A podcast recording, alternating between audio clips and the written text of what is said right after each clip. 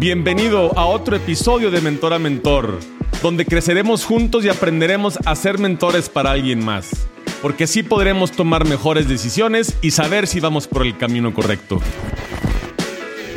Bienvenidos a De Mentor a Mentor. El día de hoy tenemos a una mentora, gran amiga, licenciada en nutrición por la Universidad Iberoamericana Campus León, especializada en nutrición del deporte, cetosis y ayuno intermitente, fundadora de un gimnasio de CrossFit llamado The Fitness Project, cofundadora de Inmune Online, mamá de dos niñas hermosas y esposa de un, una persona que era atleta de alto rendimiento dentro del fútbol mexicano. Bienvenida a De Mentor a Mentor, Vanessa León. Vane. Hola Gil, ¿cómo estás? Gracias por acompañarnos el día de hoy. Pues yo feliz de echar la chorcha contigo como siempre. Gracias. Vane, platícanos cómo surgió tu pasión por la nutrición. Mira, yo creo que todo empieza que desde muy pequeña fui como muy hiperactiva y tenía como mucho talento en todos los deportes y destacaba en los deportes. Entonces llegó un momento donde dije, tengo que estudiar algo que pueda asociar al deporte. Entonces tuve una maestra que había estudiado nutrición y dije, de aquí, pero realmente no tenía ni la menor idea de qué era eso. Y de ahí ya me clavé con la nutrición, entré a nutrición, sí hubo rachas donde dije, ay, como que esto no me gusta. ¿Qué estoy haciendo aquí? Como que no era tan padre, hay muchísima química, hay muchísimo cálculo, a ver cómo era esto. Pero al final termino mi carrera ya como en los, en los rangos finales, cuando tienes que hacer tu tesis, que es como un proyecto de investigación, y me dicen, escoge el tema que quieras. Y en ese lapso de mi vida era futbolista, tuve muchos años donde el fútbol fue mi pasión. Entonces decidí enfocar mi investigación sobre futbolistas este, profesionales en el Club León. Empiezo a hacer mi tesis y entonces empiezo a ver un mundo padrísimo. Y entonces ahí me encamino en la nutrición deportiva y justamente ahí es donde dije, esto sí me gustó. Así empecé con el fútbol. Y ahí encontraste tu pasión. Sí, de hecho ahí hice mi tesis, terminó trabajando para el Club León, creo que si no me equivoco duré entre tres años y medio a cuatro años y medio. Terminó mi carrera y me contratan, entonces ahí me quedé un ratito. Y está súper padre porque al final te vas empapando, la nutrición te juro es tan tan abrumadoramente distinta según, según el campo al que te quieras dedicar. Entonces ahí me encaminé muchísimo tiempo en el fútbol. Y ya de ahí fui diversificando bastante mis gustos Vale. este, nutricionales. Pero al final, digo, mezclaste la nutrición con el deporte. Ajá. Que- y para- Exactamente. Para, ti, ¿qué es tener una vida plena y sana? Híjole, yo, yo siempre les platico a mis pacientes que, que yo, yo he sido dos nutriólogas, o sea, tengo como un antes y un después. Cuando recién me graduó, sigo como esta línea que te enseña la escuela, los libros que aparte quiero aclarar impresos en 1970 y así tienes que dar la consulta, así se hace la dieta, así estos son los porcentajes que tienes que asignar y empiezo a rolar como como el programa que está prescrito y en la práctica empecé a tener muchos problemas de disociación, así es que ¿por qué no me están saliendo las cosas? ¿Por qué a este paciente no le, fu- no le funciona esto? Entonces empecé a, a frustrarme, empecé a decepcionarme en mi carrera, porque claro, o sea, te empiezan a llegar gente con problemas de salud. Claro, yo como me gradúo viendo deportistas, que son personas pues, metabólicamente sanas y jóvenes, pues le quitabas un par de tortillas y les bajabas la grasa. Pero de repente te llega una persona de 130 kilos con síndrome metabólico, trastornos tiroideos, y haces la típica fórmula de restar calorías. Y yo decía, no, no, no me está funcionando. Le escribí a mis maestras, oye, tengo este caso clínico. Para no hacerte el cuento largo, pues yo terminaba llorando con las pacientes y decirle, perdóname, no te pude ayudar. Pero entonces tuve como un declive y un divorcio de mi carrera. Yo llegaba a la casa y le decía Frausto, creo que me equivoqué de carrera, no sé, como que no soy buena. Y entonces tuve un lapsus brutus como de no está funcionando, algo no sé, tiene que haber algo más de respuestas. Y tuvieron que pasarme varias cosas que no quisiera, bueno, podemos luego profundizarlas, pero para no hacer bien larga la, la, la consulta. Este, Es la entrevista consulta, como parece que una tenemos, consulta. Como que sí. teníamos normalmente. Como que tuve que vivir esos fracasos para darme cuenta que había muchas preguntas que como nutrióloga titulada no me estaba contestando los libros ni la carrera. Hoy en día te puedo decir con muchísima humildad que graduarme de nutrióloga me dio el 7% de conocimientos que se necesitan para ser nutrióloga. Claro. Le agradezco pues que tengo el título y creo que el problema radica en el ego y decir, ah, es que como ya tengo un título, ya soy bien chingona, sé todo y te enfrentas la vida real es que no sabes nada, solo tienes permiso para trabajar y lo que te corresponde a ti es estudiar y empezar a buscar las respuestas.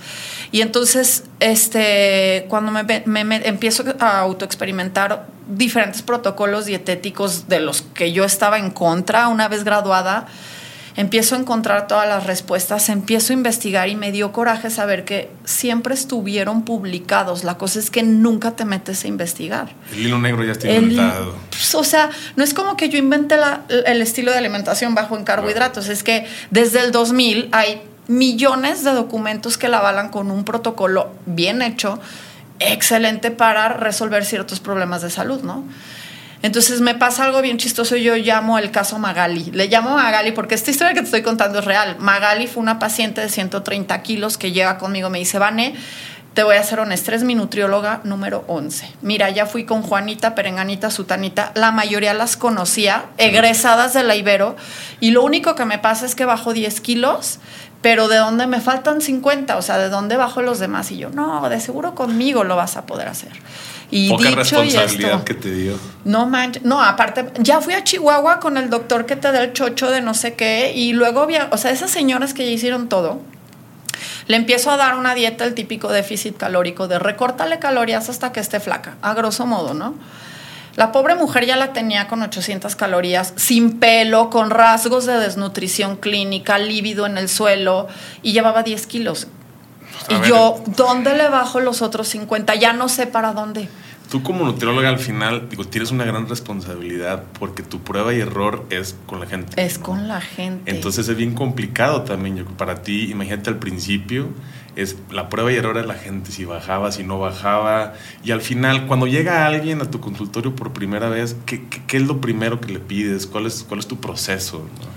Pues mira, de las cosas que he aprendido es que es bien importante los laboratorios. Mira, los laboratorios hablan, es, tu, es darle voz a tu cuerpo, porque al final es como leerte la mano. Yo con unos laboratorios puedo saber tu pasado, tu presente y tu probable futuro. Entonces, sin laboratorios no trabajo. Entonces, es como de entrada pedir cierto grupo de laboratorios y cuando llegue el paciente, te juro que ya ni, ni le preguntas nada. Tienes, aquí dice, así, por eso digo, lees la mano.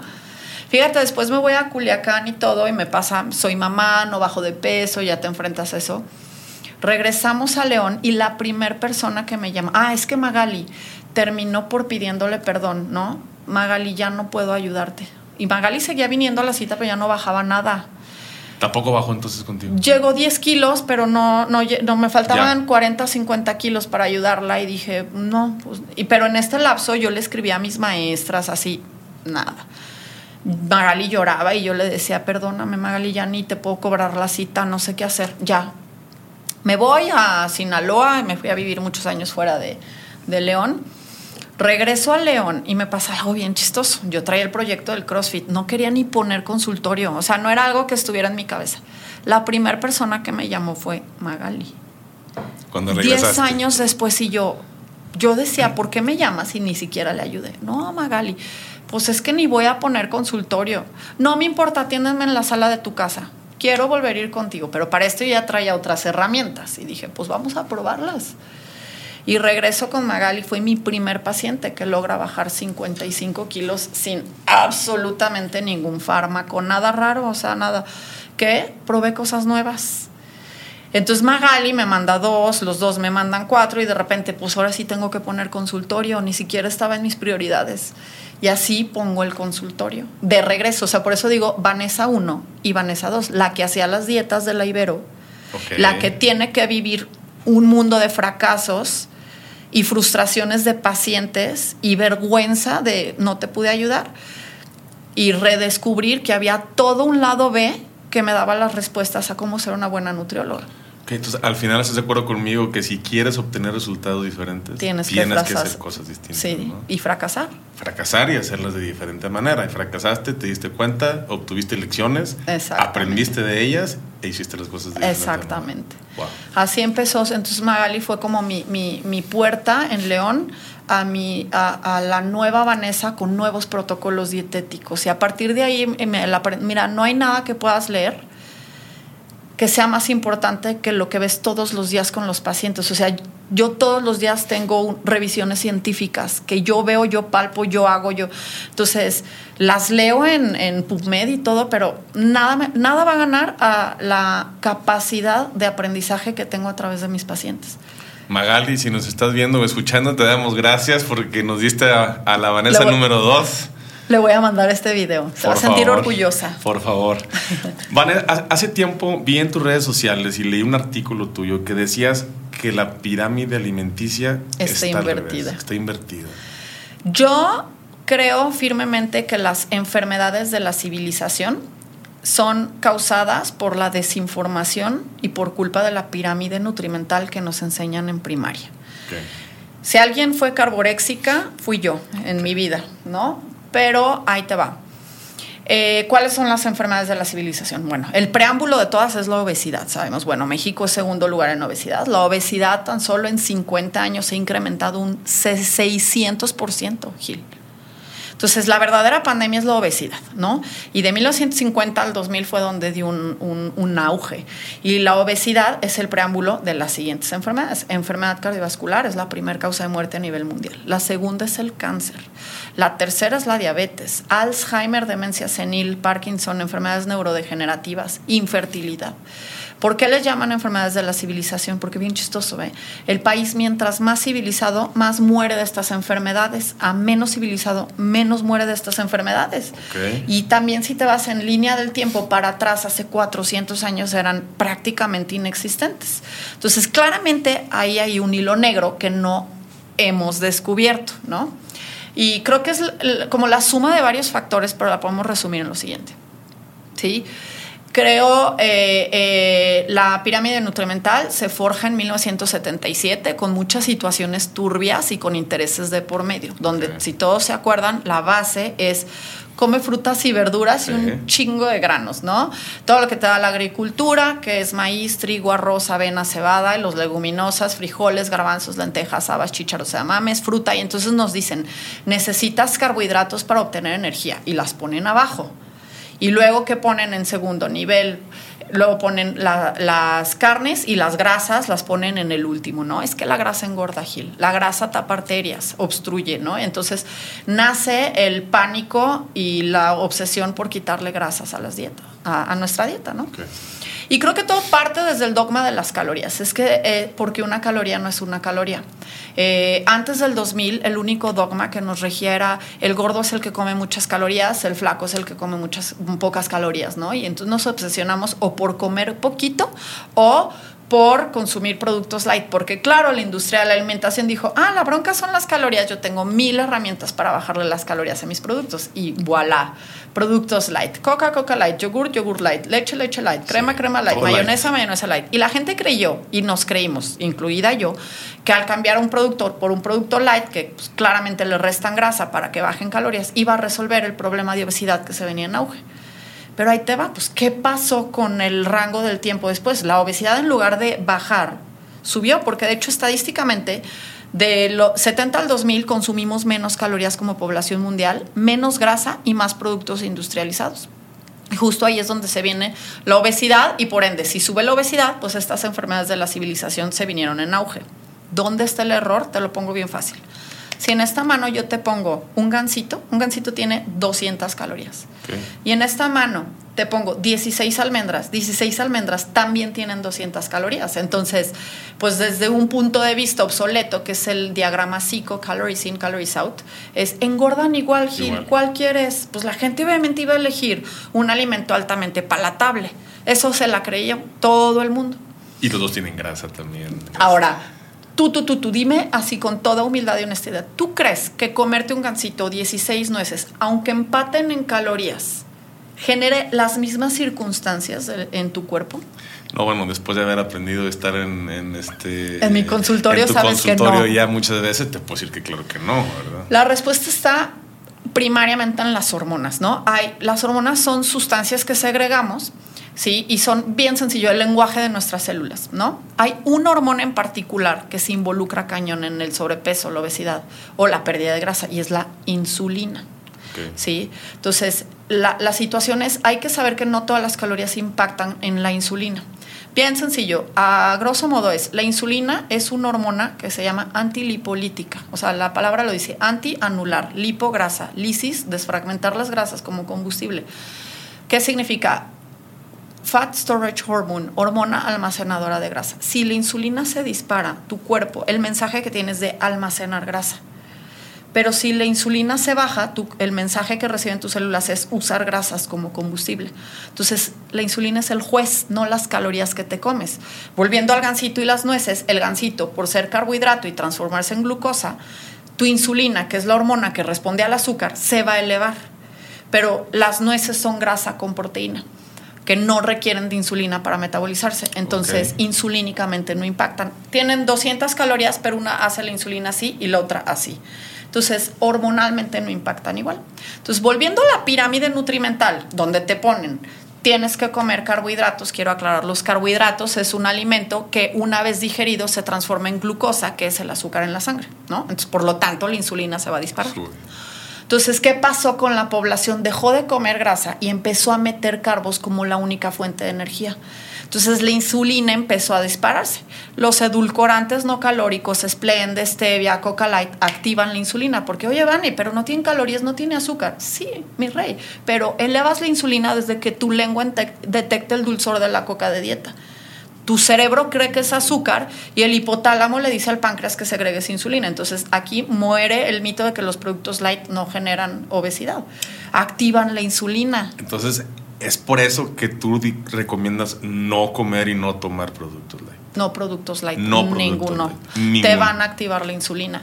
Bien sencillo, el secreto de la delgadez, la juventud, el bienestar, eh, la salud en todos los sentidos es mantener niveles de insulina bajos. Es, para mí la insulina es la raíz de todos los problemas de la civilización. O sea, porque si la insulina sube, almacenas grasa, entonces se da la obesidad. La insulina además es una hormona que genera crecimiento anabólico. Bueno, quien más o menos ha escuchado esta palabra es crecimiento, ¿no? Ay, se metió anabólicos, que te Ajá. metes sustancias que generan crecimiento. Uno cree que solo es muscular, pero genera crecimiento de tejidos.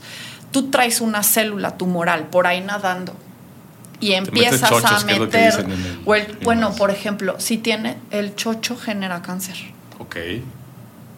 O sea, si tú traes código genético cancerígeno y Te metes anabólicos, te crece el bíceps proporcional al tumor.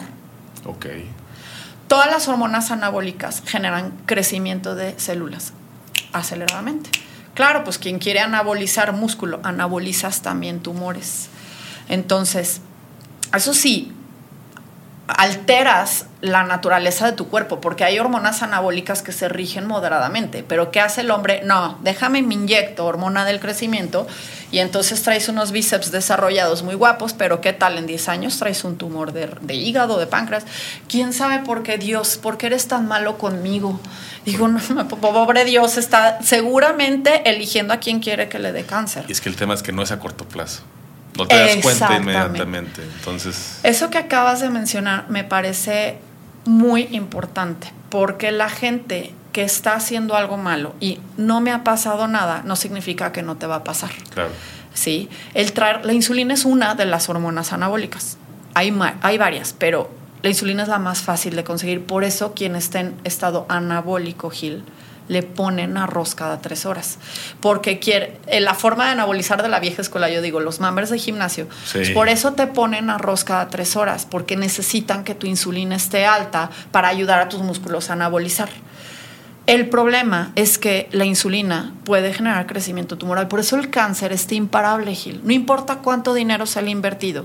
El paradigma del cáncer es que es la semilla y el suelo.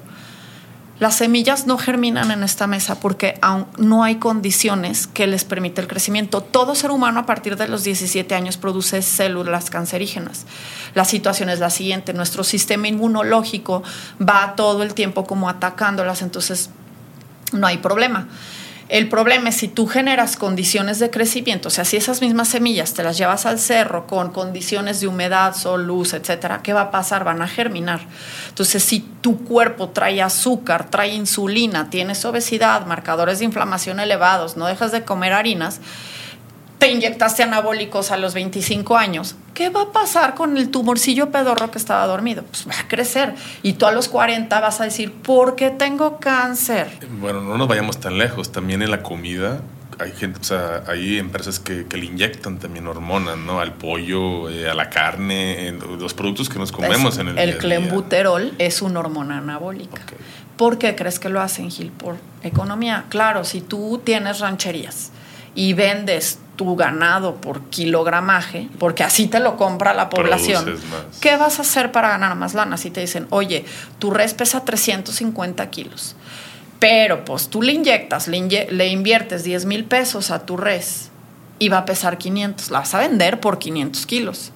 Económicamente te va a ir fenomenal. La situación es que todos lo que, los que nos comemos tu res, pues traemos clenbuterol en la boca. Claro, tienes una gallina que da tantos huevos, pero si le inyectas algo más, te va a dar mucho más, lo haces, ¿no? Y eso es lo que nos estamos comiendo todos los días. Entonces, la Organización Mundial de la Salud está más preocupada por el COVID que realmente de lo que debería estar preocupada. Mira, el otro día había uno de los médicos que admiro muchísimo, que tiene un caso asombroso. Su persona es una historia asombrosa, pero bueno. Él estaba, sacó, dice, por cuarto año consecutivo acabo de imprimir de la CDC cuáles son las tasas de mortalidad en Estados Unidos. Y ya las imprime y las pone en su Instagram. Por tantos años consecutivos, la primera causa de muerte ha sido enfermedad, cardiovascularidad, el número, ¿no? Tantos millones de personas se mueren al año en Estados Unidos. En segundo lugar está el cáncer.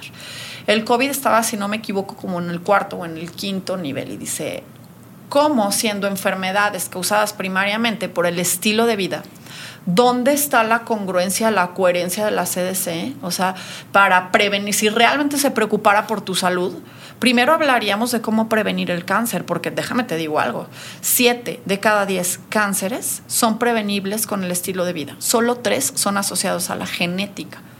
Entonces, veo a la gente que dice es que me da cáncer porque ya todo da cáncer. No, tú te generas el cáncer, querido. ¿Qué condiciones estás preparando en tu cuerpo para que haya crecimiento tumoral? Sí, es que el año pasado me especialicé en cáncer, que es justo la historia de Inmun Online.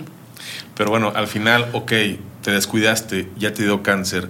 Tú como nutrióloga ya estás poniéndote en acción para poder ayudar a esas personas que Totalmente. cáncer. Sí, ah, es que hay, hay como nuevos protocolos avalados que, que se, lo, se le llama terapia metabólica cetogénica. Y son protocolos que ya tienen los hospitales o sea, oncológicos primariamente lo he visto en España, será porque leo mucho de España, España primer mundo. Acá estamos como 20 años atrás. Pero ya los libros de oncología traen así el capítulo de terapia metabólica cetogénica para paciente oncológico y son libros pues para oncólogos, para nutriólogos que tratan con y a grosso modo es, ya tienes cáncer, ¿qué puedes hacer tú para quitar el pie del acelerador?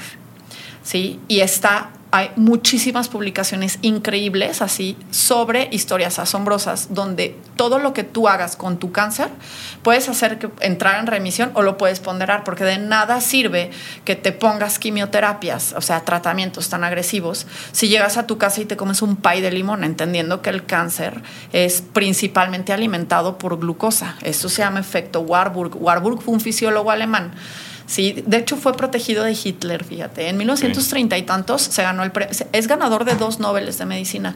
Él investigaba eh, la respiración celular de los tumores versus las células sanas y descubre algo bien curioso.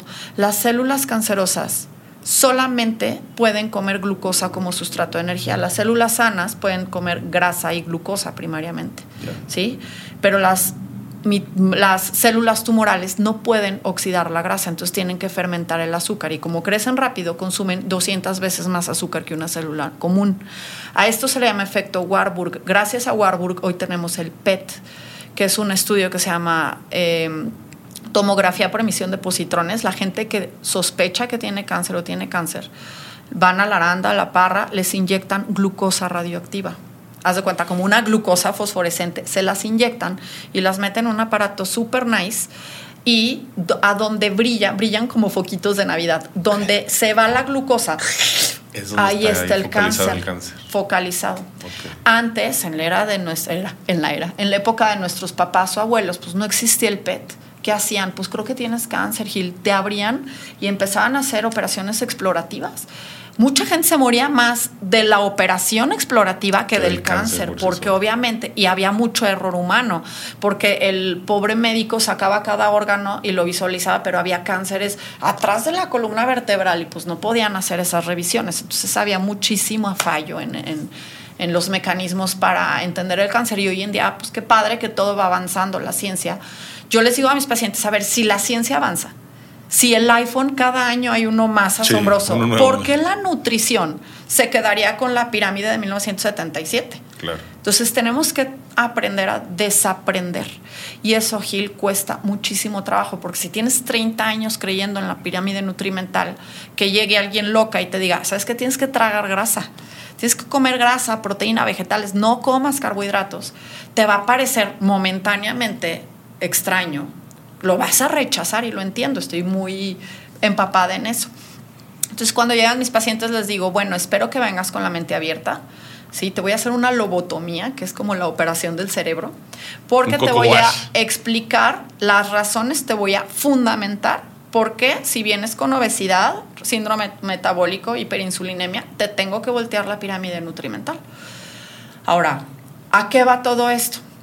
Si, si lo tuviéramos que resumir, Gil, me encanta esta palabra y parece fumada, pero resume todo lo que yo enseño. Se llama reancestralización. ¿A qué resume? Lo que está pasando es que no estamos respetando el diseño humano. Nuestro genoma humano se forjó en el Paleolítico, porque el humano tiene 2.5 millones de años viviendo en el planeta Tierra. De este tiempo, si lo quieres hacer como una raya, el 95% del tiempo vivíamos en el Paleolítico. Por eso en segundo de secundaria supimos que el genoma humano se forja con estas situaciones. Entonces hay tres características del homínido ancestral que literal no estamos haciendo y nos mantiene crónicamente enfermos. La número uno es que éramos nómadas. Traducción, activos físicamente, en constante movimiento.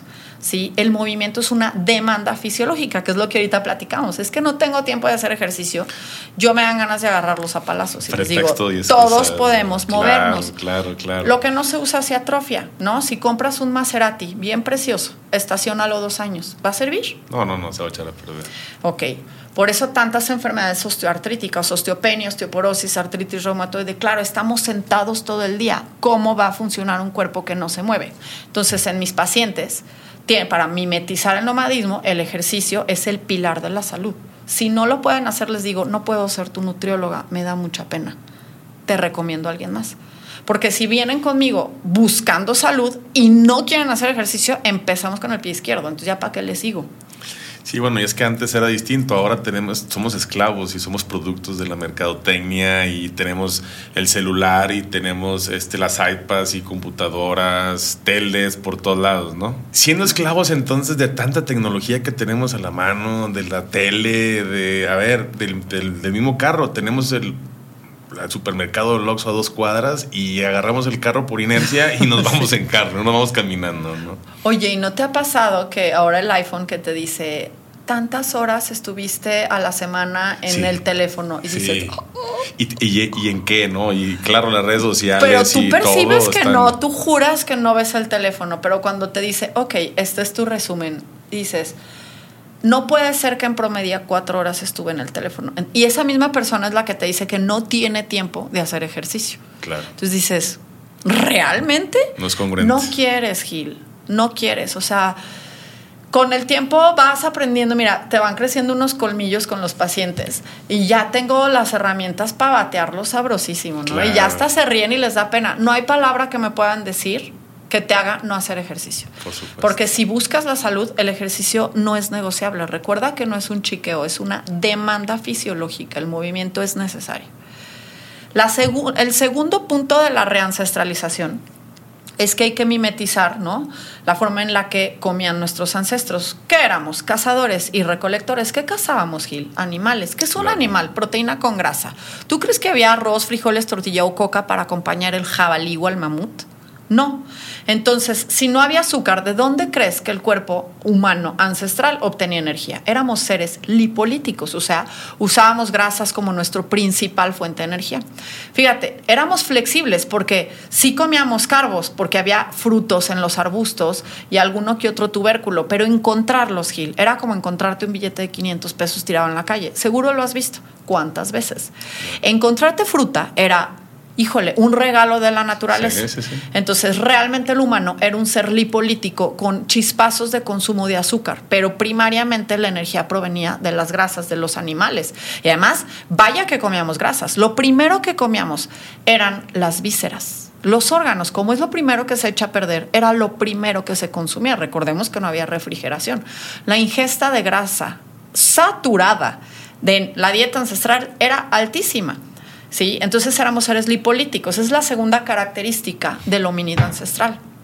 Hoy que somos glucolíticos, o sea, no solo no hacemos ejercicio, nuestra dieta está basada en azúcares, que es un combustible, pero lo que hay que entender es que ese combustible debiese ser de emergencia, no de base Somos dependientes. de glucodependencia, Glucodependencia. totalmente.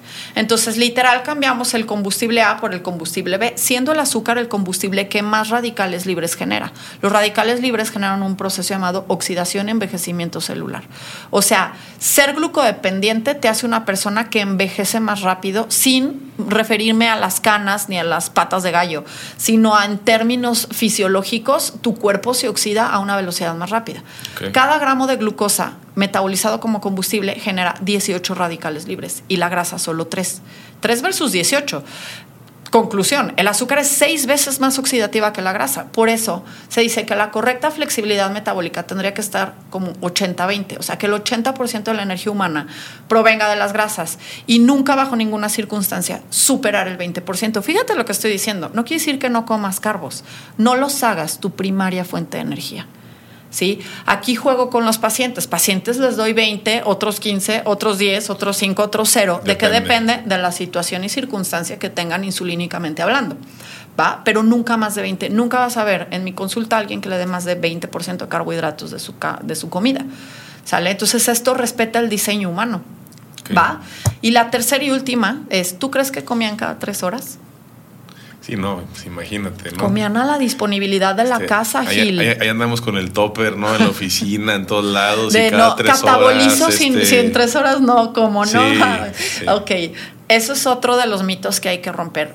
El, el- realmente el humano practicaba ayuno, o sea, era prácticamente involuntario, comías a la disponibilidad de la casa, no sabías ni cuándo volvías a comer, de repente comías dos veces al día porque había un mamut y de repente pasaba una semana y no comías, ¿sí? Y éramos personas hiperflexibles metabólicamente y no estaban llorando porque a las tres horas no tenían energía. Hay que recordar que la grasa y la grasa que contiene nuestro cuerpo nos suministra energía constante y duradera.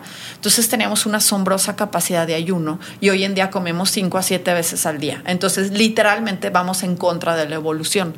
Entonces si nosotros, no te digo que te vas a poner taparrabos y te vas a ir a África a cazar, pero si tú imitas de la mejor manera posible la forma en la que evolucionamos y respetas tu diseño y tu genoma, porque tu genoma es el de tu papá y de tu mamá y el de ellos de sus papás y así sucesivamente. Tú y yo somos la cúspide evolutiva del Homo habilis, ¿sí? Entonces, si mimetizas mediante estas tres acciones primarias la forma en la que vivían nuestros ancestros, olvídate de enfermedades de la civilización. Te puedes morir de todo, de todo, Gil.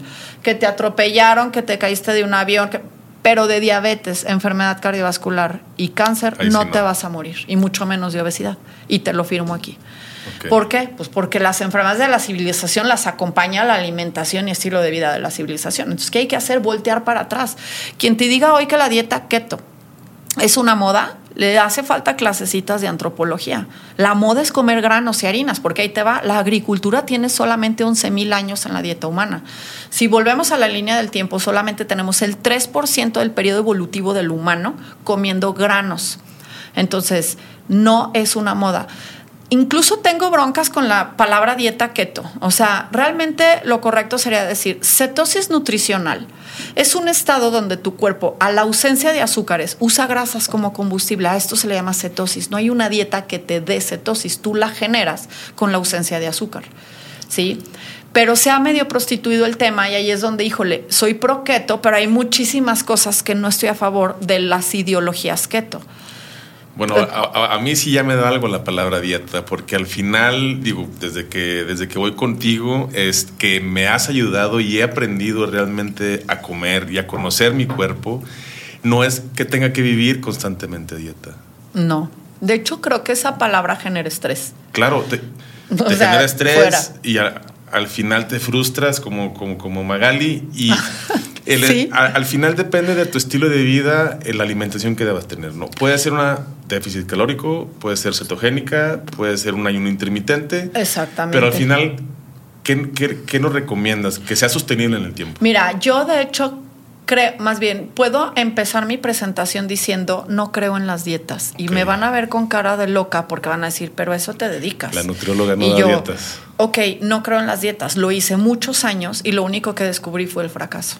Sí, creo en un modelo de alimentación que se respete por vida, que sea tan exquisito que lo puedas hacer toda tu vida. Claro, pues las dietas de antes, yo digo, comida de hospital, ¿no? Come pechuga asada, brócoli al vapor y la gente las aguantaba uno, dos, tres meses, pero tarde o temprano terminabas asqueado porque no hay mejor placer que comer, Gil. Y si tu comida es aburrida y tediosa, vas a terminar desfogándote con una caja de Krispy Kreme, pero es como el matrimonio. Si tú en casa, si tienes a alguien que no te hace feliz por todo lo que le quieras poner, cualquier hijo de vecino te va a mover el tapete, pero es porque hay mucha ausencia en casa. Pero ¿qué pasa si en casa, voy a hablar como mujer, pero lo puedes aplicar para hombre, tienes un gran ser humano que te apoya en las buenas y en las malas, o sea, que tienes lo máximo, puedes ver a Brad Pitt y no te va a mover nada porque estás plena. ¿sí? Vas a ver las donas Krispy Kreme y no te van a mover porque comes tan chingón que no necesitas saciar tus placeres dietéticos con un alimento ultraprocesado las pacientes dicen, dame la dieta. Les digo, a ver, no, tu chamba es cocinar rico. ¿Por qué? Pues hay gente, si vas a agarrar una lata de atún y le vas a poner limón, la vas a aguantar un mes, vas a bajar un chorro. Pero tarde o temprano te va a desbocar las donas Krispy Kreme. Hazte un carpacho, un ribeye, un embarra de mantequilla. O sea, ahorita no pueden decir que no se les ocurre nada si tienen Instagram, Google, YouTube. O sea, hay un billón de recetas bajas en carbohidratos fenomenales en internet para babear. El secreto pues está en cocinar rico, Gil, y decir cada día como exquisito. Vane, también lo dices porque Frausto y sé que nos está escuchando y viendo cocina delicioso, ¿no? Y por favor síganla en Instagram Vanessa-Leona y se van a encontrar mil y una mil recetas que, que, Frausto te hace también Lo que como, Bueno, pero también soy humano. No, claro. Que, como todos, ¿qué publicas? Pues cuando Frausto me hace un carpacho de ribeye bien precioso, le tomo fotos. Pero hay días que voltea y me hace carita de hoy no alcancé, güera, ¿qué hacemos? Y yo, vamos al pinche pollo feliz. Seamos felices. O sea, entonces, no siempre es comer pato al orange ¿sí? Es buscar las vías. A mí me encanta el pollo feliz. Literal está a la vuelta de la esquina. O sea, hay muchas herramientas. Incluso me dicen, es que es bien cara. Bueno, es que si quieres salmón, pero también es aplicable a la economía. Un huevo cuesta 2.50. El huevo es hipercetogénico. Entonces, depende también de tu capacidad económica o incluso el momento económico que estés viviendo. Si le tiras al ribeye o le tiras al huevo con tocino la gente que te dice que es caro es porque, claro, a lo mejor buscas si las recetas son con salmón, ¿no? Y no tiene nada de malo, puedes comer salmón el domingo y de lunes a viernes viste la mexicana, me explicó. Entonces, tú vas adecuando también tus gastos y es súper adaptable a, a la economía de cada persona. No, bueno, y al final me consta porque también hemos convivido y comes pastel, digo, al final también comes de todo, ¿no? Es el 80-20 del que te platico, ¿no? La gente me dice, ¿a poco no comes carbos? Le digo, mira, te voy a ser súper honesta. En realidad he cambiado tanto de gustos que ya me, si, si llego a un restaurante, veo por gusto, no por dieta, no porque quiero bajar mi porcentaje de grasa, estar marcada, verme guapa, es un plus, ¿eh? Claro que a quien no le gusta verse bien. No puedo negar que estoy súper contenta con mis logros porque yo he tenido una transformación en mi cuerpo y estoy súper orgullosa de cómo estoy ahorita. Nunca he estado a mis casi 40 en ningún momento como estoy ahorita. Y me lo dio toda esta plática que te lo estoy dando. Pero este, mis gustos han cambiado mucho. De cuenta, a mí me encanta pedir un, un ribeye. De verdad es algo que babeo, babeo. No es porque estoy a dieta, déjame pido el ribeye, ¿sí? Ahora, si voy a un lugar, a Frausto le sale una paella espectacular, ¿no? Y digo, no manches, 80-20, ¿sí? Mi 20 es hice una paella Frausto que la hace una vez cada cuatro meses. Me echó la paella sin culpa y la gente voltea y me dice, ¡Ah! ¿comes carbohidratos? Y le digo, pues sí, o sea, soy flexible metabólicamente, pero mi combustible primario es la grasa porque practico el ayuno, hago dieta muy baja en carbohidratos y cuando me los como, me los como sin ninguna culpa. Que pero entonces eres congruente con tu 80-20. Soy ahora, soy 80-20, Gil, porque yo ya llegué a mi meta en grasa. Si tú eres mi paciente, me dices, Vane, traigo 18, quiero ir a 15, te digo, el 20 es mantenimiento, Gil. Vamos a un 15, un 10. ¿Me explico? Entonces, juego con ese porcentaje de acuerdo a el objetivo del paciente y la insulina que trae en la sangre.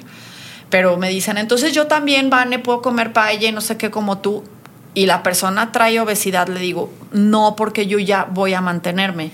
Tú necesitas darme un mayor esfuerzo para que vayas llegando a tu meta. Una vez que llegues, te liberas al 80-20. Entonces vas jugando, son como fichas, Gil, vas jugando como en base a lo que cada uno quiere y los vas encaminando. Claro. Y también llega un momento en que para que también no se frustren, pues vas a estirar, tú sabes cómo estirarle la liga, recortarla. A ver, hay, pues, hay, momentos, ¿no? Yo creo que ya alguien que lleva tres meses ya de una dieta ya constante, tan intensa, pues a lo mejor 15 días de haber, No, tienen, tienen un margen de error y también trabajo mucho la parte de que la perfección no existe y que el progreso es lo que se mide y que va a haber citas donde haya, no sé, progresos de tamaño elefante y luego de hormiguita.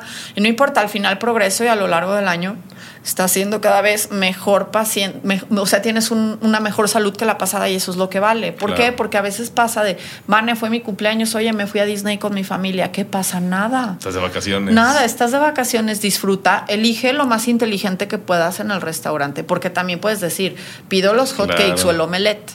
Las dos cosas están ricas. Y no te excedas tampoco. No te excedas, caminas, ejercicio, disfruta.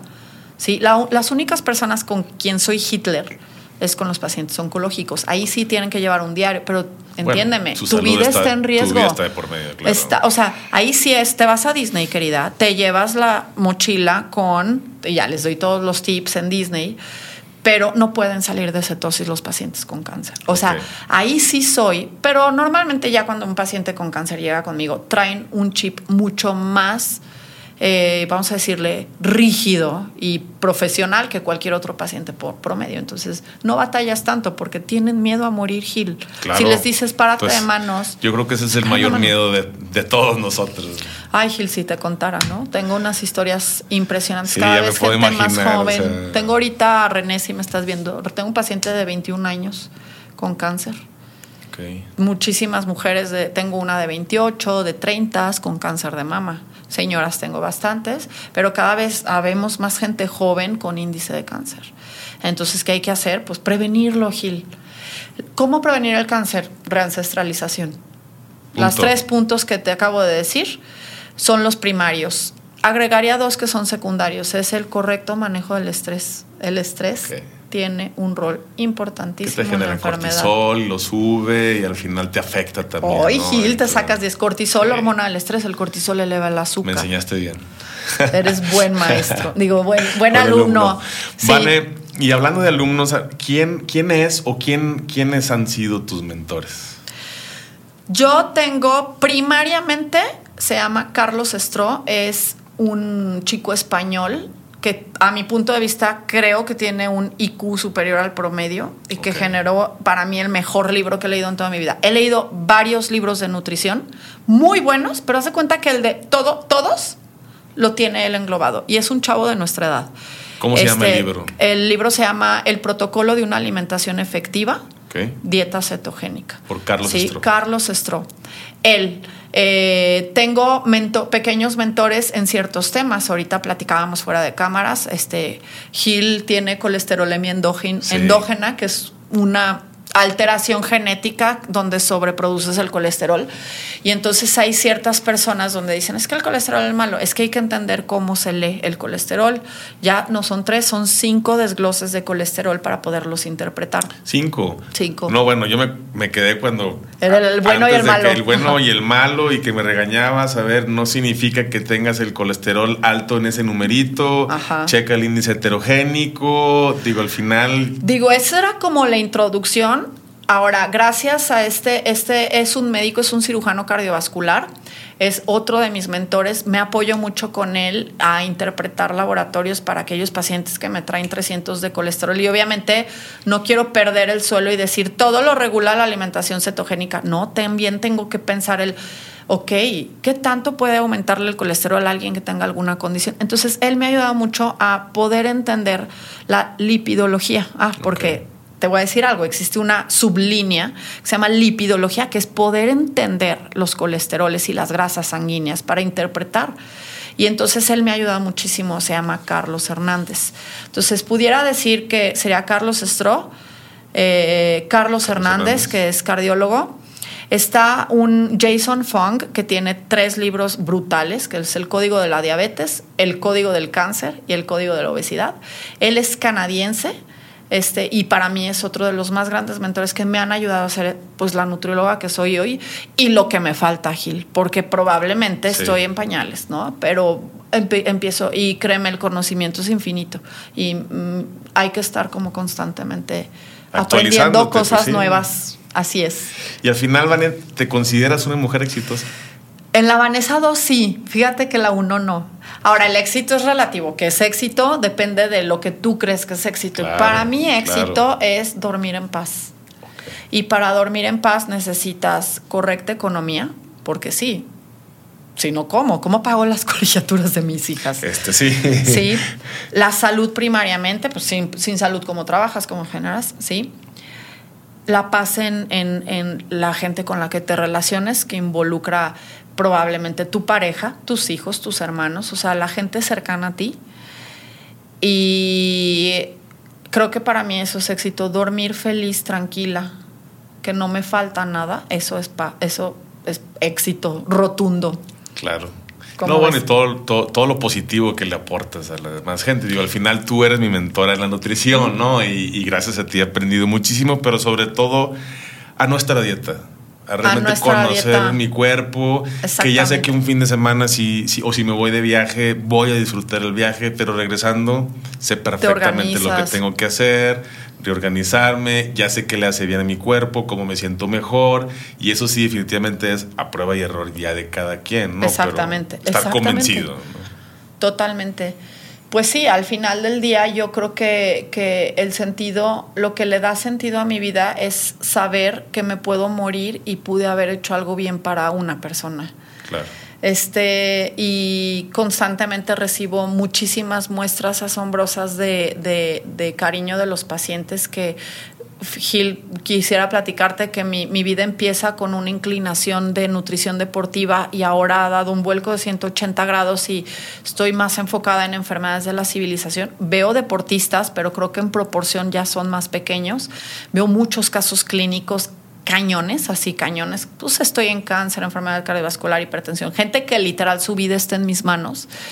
Y el ver cómo se curan o sea, los pacientes, tengo en mi, en mi consultorio, tiene que haber una caja de Kleenex, porque lloran mis pacientes y me hacen llorar de lo que están viviendo, tanto bueno y malo, pero sobre todo, Gil, de las palabras que me han dicho así de cambiaste mi vida, ya no uso fármacos para bajarme la presión. Los Kleenex son para ti empiezan con ellos, pero luego me empiezan a enchinar la piel y yo no voy a llorar, no voy a llorar, porque justo ayer, ayer me, estaba, me estaba diciendo una de mis pacientitas, este, una señora que tiene mucho tiempo con problemas de hipertensión, claro, farmacolizada, ya sabes que los médicos, con todo respeto, te lo resuelvo con una pastilla, ¿no? La pobre señora, pues ya hipertensa, diabética, esposo con cáncer, hija con cáncer, de hecho conoces a su hija, Mayra. Claro, sí, Mayra, claro, ah, claro. su mamá es mi paciente. La primer cita me decía, perdóname, Vane, no quiero ser grosera, pero todo lo que me dices no me parece congruente, perdóname, pero no te creo. Le dije, lo entiendo, este, no tienes nada que perder, hazlo un mes, si no, no vuelvas. Y hoy ya tiene siete meses viniendo conmigo, eh, no te quiero decir, no usa ningún medicamento, Nada, ninguno, ya, ninguno. ya los dejó ninguno. todos, ¿no? Y, y es, es- esas historias multiplicadas por mil, o sea, son las que me hacen entender que tengo un motivo, además de mis hijas, obviamente, este, para, para vivir y para ayudar a los que puedan acercarse a mí. Mira, al final algo que realmente respeto mucho de ti, que es una profesional y que al final está la ciencia de por medio. Ah, claro. Están los estudios de por medio. Ajá. No es como que un día te levantaste y dijiste, ah, esto le puede ayudar a esta persona. Ajá, no, No. no, no, no.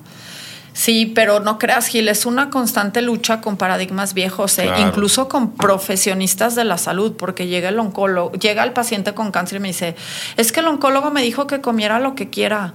Y yo, no Es que mames, lo el pienso y yo, te este- paras y te vas del oncólogo que te dice que puedes comer lo que quieras. No, no es buen oncólogo. Para empezar, habla muy mal de él. ¿Sí me Claro. explico? Entonces, es una constante lucha también de, el doctor me dijo que no comiera tanto huevo porque me sube el colesterol y yo. Ok, doctor, ¿cuándo estudió nutrición? O sea, Dios mío, ¿en qué momento Pues- el doctor se cree que puede dar consejos de nutrición si el médico tiene una formación patética de nutrición? Claro. Con todo respeto. De hecho, tengo muchos amigos médicos Doctores. este, y pacientes. Tengo seis pacientes médicos y ellos mismos chorchamos así dicen, Vanessa, la neta no sabemos ni más de nutrición. Nos enseñan dos, tres meses y a grosso modo es come frutas y verduras y come cinco veces al día. Entonces, cuando el paciente llega y les cuenta, estoy haciendo esto con una nutrióloga, le genera conflicto al doctor y me andan asustando al paciente. Y entonces traigo muchísimo, porque es una constante lucha con personas que dicen que saben de salud, pero en lugar de decir que no, primero, si algo no te parece, primero investigas para generar un criterio y ya Claro. después le comentas al paciente. El problema es eso, ni saben, pero ahí hablan. Entonces empieza a ver este conflicto de, Dios mío, porque van en contra de mi tratamiento. Yo no me estoy metiendo con el oncólogo de, que, de las quimioterapias que le está dando. Digo, hazlas. Yo me encargo de tu alimentación, el oncólogo se encarga de la farmacología. Zapateros o zapatos. Exactamente. Entonces no creas. Hay ciencia, Gil, y ni siquiera nosotros mismos responsables de la salud nos actualizamos. Entonces ahí hay tanta desinformación que por eso la población dice, es que Vanessa me dice que coma huevo, pero el cardiólogo me dice que no coma huevo. ¿A quién le hago caso? Googleo. Googleas y obviamente encuentras cada cosa en Google. Entonces la gente Me está regañaste la confundida. primera vez que hice eso, entonces ya no lo he vuelto a hacer.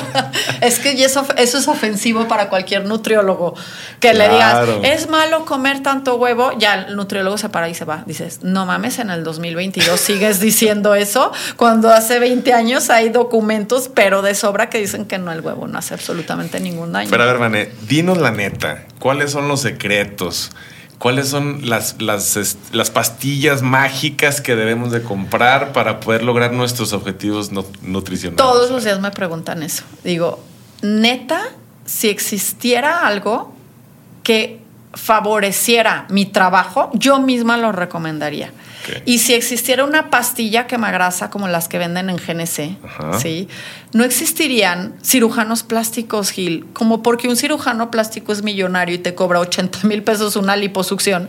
Si puedes ir a GNC a comprarte la pastilla La de té mágica. verde y te va a derretir la sangre y la vas a orinar, la sangre, la grasa. La grasa. ¿No? Entonces creo que a la gente le encanta creer en los santos reyes y decir, de seguro hay algo que nadie me ha contado que nos ayuda, pero no existe faja, pastilla, masaje, crema untada que haga lo que tienes que hacer fisiológicamente, oxidar grasa. Y para oxidar grasa tiene que haber insulina baja. Y para eso tu dieta. Por eso dicen, la apps are made in the kitchen, not in the gym. Puedes hacer muchísimo ejercicio. Si tu alimentación no es congruente, nunca vas a ver resultados. ¿Sí? Va primero la alimentación, como en la pirámide del CrossFit, abajo, nutrition, después acondicionamiento metabólico, gimnásticos, eh, alterofilia y practicar un deporte. ¿Por qué crees que abajo ponen nutrición? No importa qué tan bueno, fuerte, atlético seas, si tu alimentación apesta, no vas a ver resultados, ni en lo físico ni en tu rendimiento físico. Ok, entonces al final, para ti en un 100%, para tener ese six-pack que todos queremos. 95 dieta. 95 dieta, 5% de ejercicio. Six, pack. bueno, no, ahí está, pues bueno, es que para tener niveles de grasa bajos, 95% ejercicio, pero para tener cuadritos, pues necesitas crecimiento muscular. Claro. Entonces, bueno, podría poner 70-30. Ok, y al final también complementarlo durmiendo bien, mejorando el tema del estrés. Este... Sí, como la correcta, fíjate, no es no tener estrés, el estrés forma parte de nuestra vida diaria, va, viene en forma diferentes, ¿no? Pero es correcta gestión del estrés, ¿no? Bien dormir, saber modularlo y el estrés cada quien lo sabe manejar, ¿no? Hay gente que con terapia, hay gente que con una clase de box, hay gente que medita, respiración, pero siempre saber qué es lo que a ti te funciona para hacer una correcta gestión del estrés, porque con el estrés todo lo que acabamos de platicar esta hora se tira a la basura. Claro. Entonces, sí es bien importante entender cómo gestionarlo. Ok, ok. Vane, ¿qué es para ti The Fitness Project? Este emprendimiento, ¿cómo, cómo, cómo nace? ¿Por qué lo haces? Creo que la palabra me encanta porque ¿qué es un proyecto? ¿Tú qué dirías, Gil? O sea, es un conjunto de ideas como sostenidas, haciéndolas así como, como una plastilina en uno. Claro, un sueño. Un sueño. Realmente yo conozco el CrossFit eh, en, en Culiacán y empiezo dieta paleo y empiezo un mundo nuevo en mi vida y empiezo a notar una transformación físico-estética espectacular me apasiona el CrossFit. A justo vengo divorciándome del fútbol porque pues ya tienes hijos, ya no puedes volver a este mundo de futbolista. Lesiones y este, demás. pues sí, ya no tenía el equipo, no vivía en León, mis amigas aquí, yo allá. Entonces el CrossFit llega a mi vida eh, como a, a, llenar mis vacíos, este de conocer gente, tú sabes, el CrossFit pues bien padre porque no entrenas solo, conoces gente, convives. Cero monótono. Sí, nunca te aburres, adrenalina, a veces bien, a veces mal. Entonces hace cuenta como que emocionalmente muy parecido a lo que yo vivía en el fútbol. Entonces como que me, empiezo a volver a encontrar la ilusión de entrenar, porque para esto en medio, pues iba a gimnasios y así, ya sabes, el de hoy tengo que hacer ejercicio. Pero nunca encontré otra vez pasión después del fútbol. Entonces el CrossFit entró como mantequilla. Entonces me encanta y yo llegaba con Frausto en la noche y le platicaba así de, es que hoy hice esto y Frausto aburridísimo, así de, ay, tu CrossFit. Y yo, es que... El CrossFit, el CrossFit. Resulta que yo llegaba y le decía así como niña chiquita, así de, es que yo quiero uno en León, yo quiero, entendiendo, mi esposo es futbolista, entonces pues bien que sabes que algún día se va a acabar y qué va a pasar después del fútbol y pues traes ideas volando, pero al final tienes miedos y, y pues muchas cosas que pasan, ¿no? Entonces yo le decía que yo quería algo así en León, entonces Frausto me decía, sí, sí, así pues Resulta que, empieza, empezamos a ver como, como que ya venía el declive de la carrera y lo mandan a Chiapas y no decidimos no ir a Chiapas, ya habíamos vivido ahí. Entonces me dice, vete a León y ve emprendiendo tú. Yo me voy a Chiapas, sirve que hago dinero y tú pues puedes ir empezando a ver locales, bla, bla, bla. Entonces tuvimos como una separación.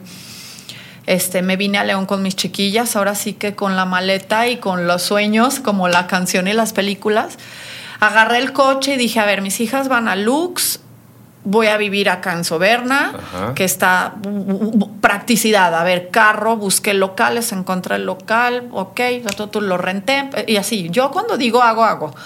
Para esto ya llegó Frausto y ya tenía puesto el CrossFit, ¿no? Pero claro, empezás con seis barras, así, pues no sé ni cómo, con muchos miedos, ¿no? Y al final, pues los pequeños ahorros que habíamos tenido, pues sabes de, y si no pega, lo poco que tenemos, pues te puedes quedar sin nada y la bronca es si ahora tus hijas y las colegiaturas y la hipoteca y pues con pues, pues es que si no te avientas Gil pues nunca lo logras. Entonces, con mucha ilusión y eh, emprendiendo, así aventamos The Fitness Project. ¿Y, hoy te arrepientes? ¿Mandé? No, no manches, nunca me imaginé. La verdad pensé que me iba a costar más trabajo que pegara. Creo que tuve un lugar muy bueno, estaba muy virgen, o sea, para, de ejercicio, entonces como que había mucha gente sedienta de ejercicio y llegó ahí, entonces nunca perdí dinero, o sea, nunca fue un mes donde dijera, no me salió la renta, o sea, pum, pum, pum, pum, pum, pum, pum y empecé súper bien y justo ahí llega Magali, entonces pongo pongo mi, mi consultorio, te tocó ir a mi consultorio, primero fue en la casa. Sí, sí, sí. Luego ya llevé el consultorio y entonces se fue englobando, pues es que al final el CrossFit tiene esta ideología completa de comunidad, dieta, o sea, alimentación ancestral, entrenamiento, la rutina es el enemigo, haz fuerza pero haz cardio, ya sabes, entonces creo que eh, la palabra engloba que la reancestralización. Ok, ok, ok. Y lo acabas de decir, la palabra comunidad, la verdad es que ahí, digo, han salido grandes amigos, grandes amigas, y, eso es lo padre también del CrossFit, ¿no? Pero algo que realmente quiero, eh, es, es difícil emprender con tu pareja. Sí. Muy difícil. Y voy a hacer un podcast con ustedes dos, con Francis y contigo, porque la verdad es que es un tema que no, o sea, es muy complicado. Sí, súper. Tú sigue eh, siendo. ponerte de acuerdo, su responsabilidad, al final él también es coach. Tú también lo fuiste en, su momento, no sé si todavía lo sigue haciendo en ciertas horas. Pero a ver, ponerse de acuerdo es bien complicado. ¿no? Sí, pues mira, yo lo veo así como a grosso modo de que eh, cuando me vengo yo creí que iba a ser solo mío, Frausto todavía traía la ilusión de seguir en el fútbol y tuvo él que vivir su historia, ¿no? Su declive como futbolista, pues entre no solo no ganas lo mismo, sino pues el ego no es el mismo. Claro, empiezas cámaras, reflectores. Exactamente, y ahí tuvimos como emocionalmente mucha separación porque mi vida seguía. ¿A qué me refiero? En de yo tengo que sacar adelante a mis hijas y qué pena, pero con permiso esto es un barco muy bueno, me voy a subir, ¿te subes o no te subes? Y ahí hubo como el de, no, yo voy a seguir en el fútbol, tú sigue con tu crossfitito, ya sabes así. Y cuando él tuvo que vivir su duelo y darse cuenta que eso ya no, no le iba a dar para más. Entonces, ya te platicará él este proceso. Ya cuando vino la verdadera crisis de pareja de, I'm sorry, yo le sigo y me está yendo bien, ¿qué onda? Con o sin ti se sube al barco después de muchas cosas, empieza a gustarle el CrossFit, se empieza a apasionar del CrossFit. Le dije, te dije, cumple lo que te quitó el fútbol, te lo da el CrossFit. Entonces me empezó a entender unos años después y después le encantó a tal grado que fue adquiriendo como más responsabilidades en el cross y yo en, la, en el consultorio y justo es como en pareja, como hemos logrado generar un balance. ¿Sí? Yo arriba, tú abajo. Entonces ahora literal el cross es de él, o sea, vamos a decir, él, él es responsable de la programación, de la compra de equipo, de, del orden de las clases, pero fue gradual, ¿eh? O sea, tú ves esto como final, pero pues yo empecé dando todas clases, luego tú das dos, luego yo menos dos, menos dos. Entonces fui como haciendo esto y creo que lo más sano como pareja fue eres ya muy bueno, muy capaz, esto es tuyo y yo me voy al consultorio, tú me entrenas, pero seguimos, es como lo mismo pero separados. Y eso fue cuando nuestra, como pareja empezamos a funcionar mejor. Es complicado y bueno. Complicadísimo. La verdad es que ya todos queríamos a Frausto como coach porque este, siempre has tenido la fama de que eres muy dura y muy estricta. Este, y terminábamos muy dañados de los bots que tú nos dabas. vale, al final podríamos platicar tres horas, cuatro horas, ¿no? De todo esto, pero quiero que, quiero que nos digas, como, como mentora, en un resumen, cómo, cómo cambiar ese chip, cómo cambiar esa mentalidad para la gente que, quiere ponerse en acción, que quiere hacer deporte, que, que quiere hacer una dieta, pero que al final sea un régimen o un estilo de vida. ¿Qué le dirías? Híjole, cambiar la mentalidad, yo creo que primero es cambiar de paradigmas, o sea, tener como la, humildad de escuchar ideas nuevas. La mayoría de la gente no las quiere escuchar, Gil. Eso es lo peor. Eh, entonces creo que para empezar es decir, bueno, si ya lo intenté 10 veces de esta manera y no me está funcionando, porque ya fui con 10 nutriólogas, ya hice la dieta impresa en computadora, hago las 5 comidas al día y no me funciona, ¿qué pierdo si hago exactamente lo opuesto? Claro. Si no te funciona, no vuelves, lo probaste. Entonces yo creo que lo que se trata ahora es mucho de romper los paradigmas, ¿sí? Probar cosas diferentes y generar tu propio criterio. Porque tú lo dijiste, cada persona funciona distinto, ¿eh? No es regla. No, todos somos distintos, pero al final quitarnos ese paradigma o esa creencia que nos limita o lo, que decimos de que el lunes me pongo a dieta. Ah No, Sí. a ver, o sea, no tiene que ser el lunes. O sea, en ese mismo momento en la fiesta, probablemente si antes te ibas a comer este el plato de papitas, no te lo comas. Ajá, O una vele- cosa a la vele vez. bajando, una Ajá. cosa a la vez. Y en ese momento ya vas cambiando tu mentalidad, ¿no? Claro. Crear pequeños hábitos que al final, yo les digo por experiencia, la satisfacción es mucho mayor. No, mira, al final yo te puedo resumir esto y lo he confirmado día con día. Pequeños cambios, grandes resultados. Así te puedo concluir. Entonces, Perfecto. de 10 cosas mal que hacías, haz 9. Y luego cuando puedas, haz 8. Y así te vas a dar cuenta. Tu cuerpo te lo va a decir. O sea, no Poco necesitas poco. ni siquiera una báscula que te lo diga. Nos Así quedamos es con esto. eso.